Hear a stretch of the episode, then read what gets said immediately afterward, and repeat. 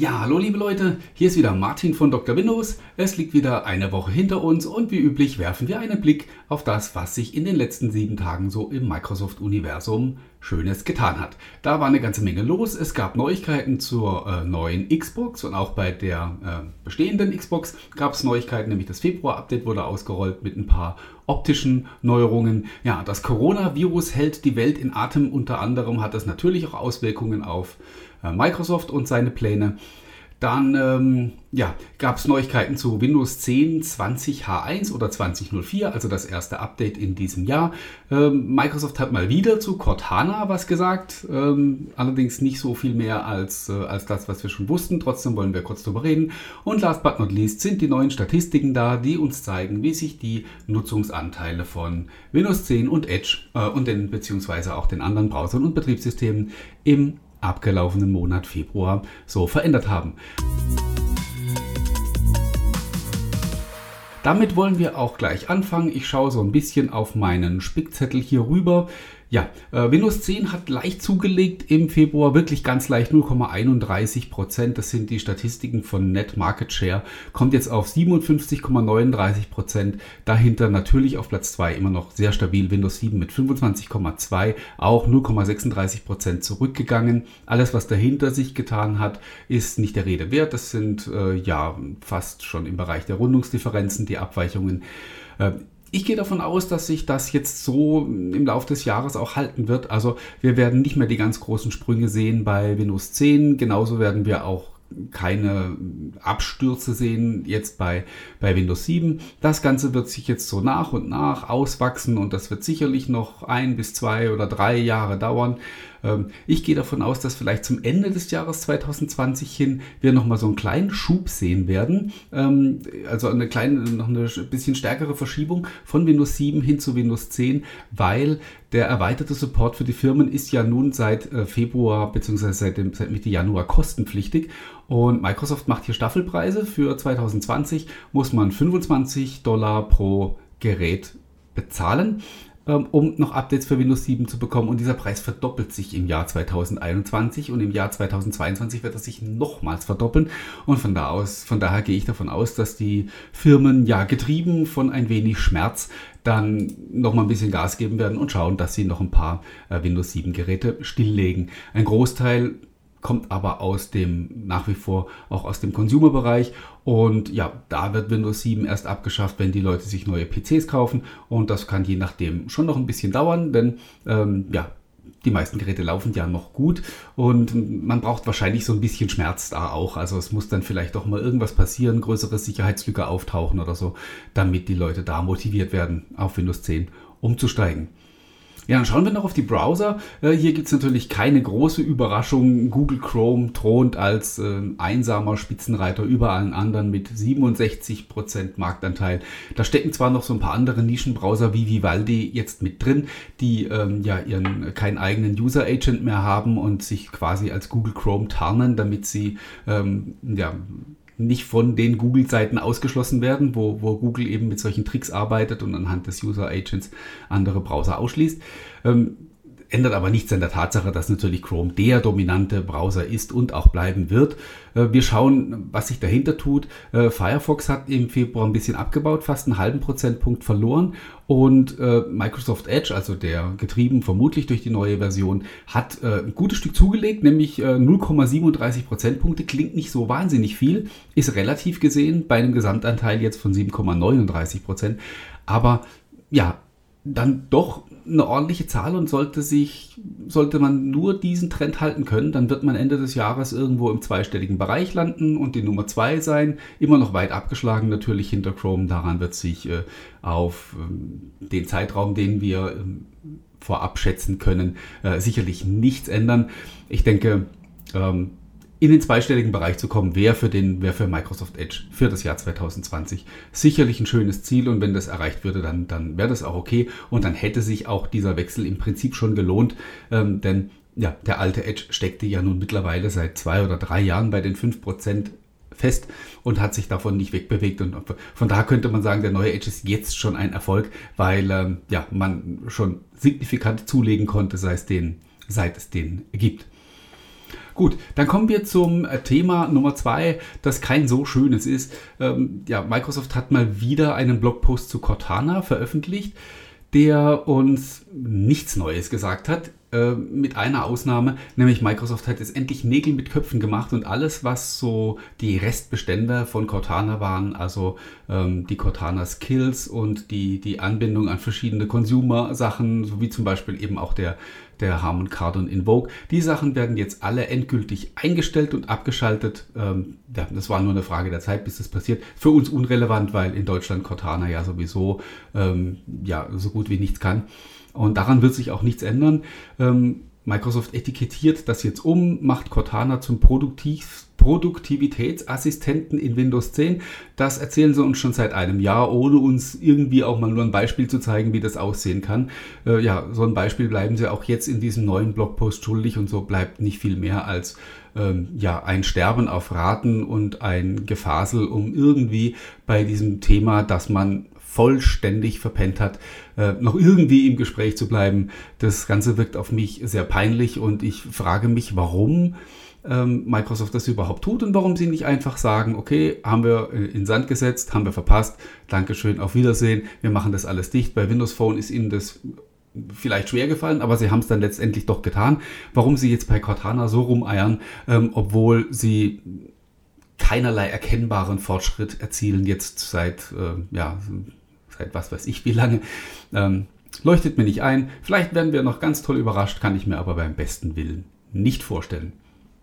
Ja, ähm, die genannten Änderungen, die, die Microsoft versprochen hat, kommen, jetzt, kommen mit Windows 10 20 H1 oder Version 2004, ähm, die ja jetzt irgendwann demnächst möglicherweise schon äh, starten wird oder auch noch ein bisschen länger, man weiß es nicht so genau. Man geht davon aus, dass die Build 19041, die momentan im äh, Slow Ring vom Insider-Programm verfügbar ist, dass das die finale Version ist. Alle Beobachter sind sich da in dem Punkt einig. Aber wir wissen natürlich aus der Vergangenheit, dass es immer mal wieder Fälle gab, in denen Microsoft ja ganz kurzfristig noch was über den Haufen werfen musste. Rechne ich persönlich jetzt nicht damit, denn ja, die, diese äh, Bild 1941 ist ja nun mittlerweile auch schon wieder ähm, fast drei Monate alt und wenn da irgendwelche superkritischen Fehler drin wären, dann hätte man die möglicherweise auch schon längst gefunden. Aber wie gesagt, solange der Stempel nicht drauf ist und Microsoft sagt, das ist es, solange ist es das eben auch noch nicht. Und ähm, die, die Neuerungen bzw. Änderungen in der Version 2004 halten sich auch einigermaßen in Grenzen. Wie gesagt, Cortana, was für Deutschland unwichtig ist, ähm, wird die, die neue App kommen. Ähm, die größte Änderung ist eigentlich das Windows Subsystem for Linux in Version 2, da, wo wirklich sehr viele Änderungen drin stecken. Dann gibt es noch ein paar Kleinigkeiten bei den, bei den Notifications und äh, das Cloud Reset kommt, also dass man, äh, um einen Windows 10 PC zurückzusetzen, ein aktualisiertes Image aus der Cloud runterladen kann. So Kleinkram äh, steckt da drin. Große Neuigkeiten kommen mit der Version 2004 ohnehin nicht. Von daher kann man das Ganze auch relativ entspannt äh, verfolgen. Ja. Äh, weniger entspannt ist ein anderes Thema, nämlich äh, das Coronavirus, das äh, ja momentan, wie gesagt, die ganze Welt in Atem hält und ähm, auch ganz erhebliche Auswirkungen auf die Technikbranche hat. Ihr wisst, der Mobile World Congress ist schon ausgefallen. Die Game Developers Conference wurde jetzt abgesagt bzw. in den Sommer verschoben, nachdem da auch viele Aussteller und große Firmen, unter anderem eben Microsoft, schon angekündigt haben, dass sie nicht teilnehmen werden. Und Facebook hat seine Entwicklerkonferenz F8 abgesagt. Und ähm, ja, dann müssen wir natürlich an die Microsoft Build denken, die nicht so sehr viel später als die, als die, als die ähm, Facebook-Konferenz stattfindet. Und ja, ausgerechnet in Seattle gab es sogar jetzt schon den ersten Todesfall durch das Coronavirus. Ähm, ich gehe im Moment eher davon aus, dass die Bild nicht stattfindet, wie dass sie stattfindet. Denn ähm, ja, in den, auch in den USA geht das Thema ja eigentlich jetzt erst los. Also die, die Infektionswelle rollt ja da erst jetzt eigentlich so richtig an. Und von daher gehe ich davon aus, dass wir bis ähm, möglicherweise bis Mitte des Jahres eine Absage nach der anderen hören werden, was so große Technik-Events und Konferenzen angeht. Ähm, und solange das natürlich in den asiatischen Raum geht, ähm, ist es natürlich noch ein bisschen kritischer, das Ganze. Und ähm, mal sehen. Das Ganze hat natürlich nicht nur Auswirkungen auf Konferenzen, sondern auch auf äh, Produkte bzw. deren Fertigung.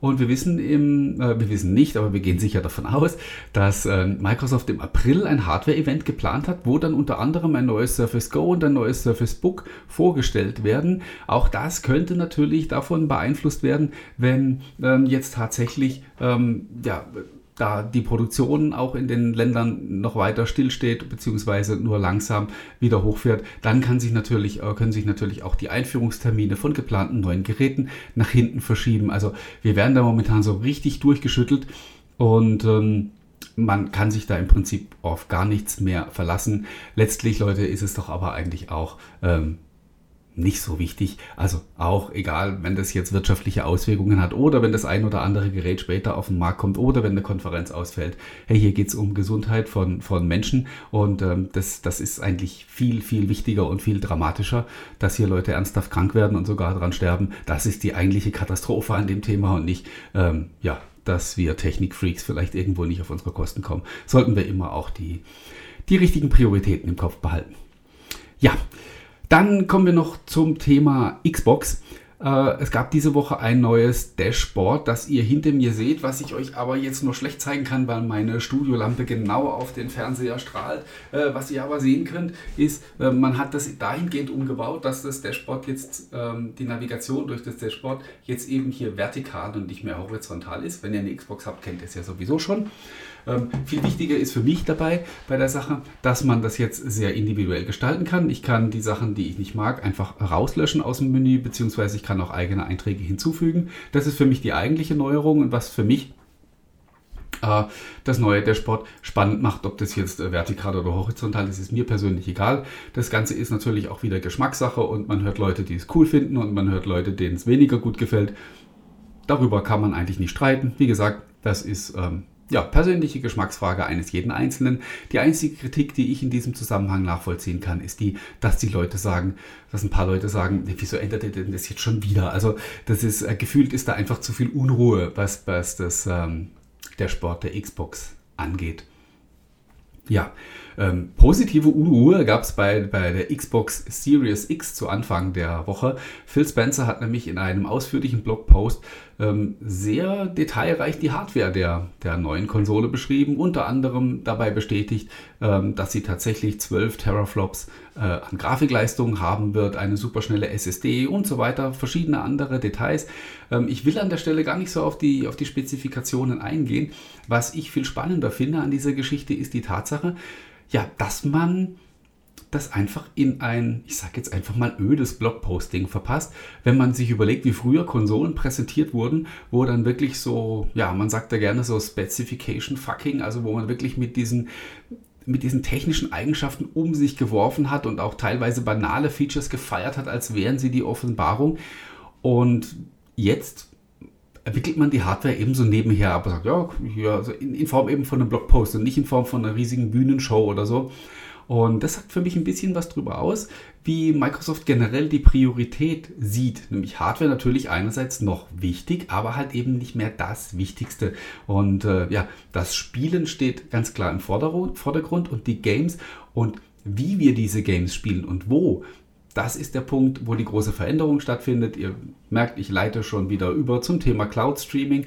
Ähm, und das ist, glaube ich, auch das, wo Microsoft die Zukunft sieht, auch wenn sie jetzt natürlich sagen, ähm, Konsolen werden auf absehbare Zeit noch ihre Daseinsberechtigung haben und wichtig sein. Das ist auch wichtig, aber wie gesagt, die, ähm, die Priorität für Microsoft liegt woanders und das sieht man unter anderem eben auch daran, dass äh, so eine Sache wie jetzt ähm, die leistungsstärkste Konsole, die sie je gebaut haben, eben in Form von einem Blogpost angekündigt wird. Aber nichtsdestotrotz wird sicherlich auf der E3, so sie denn stattfindet, ähm, noch genügend Neuigkeiten äh, zum Thema Xbox geben.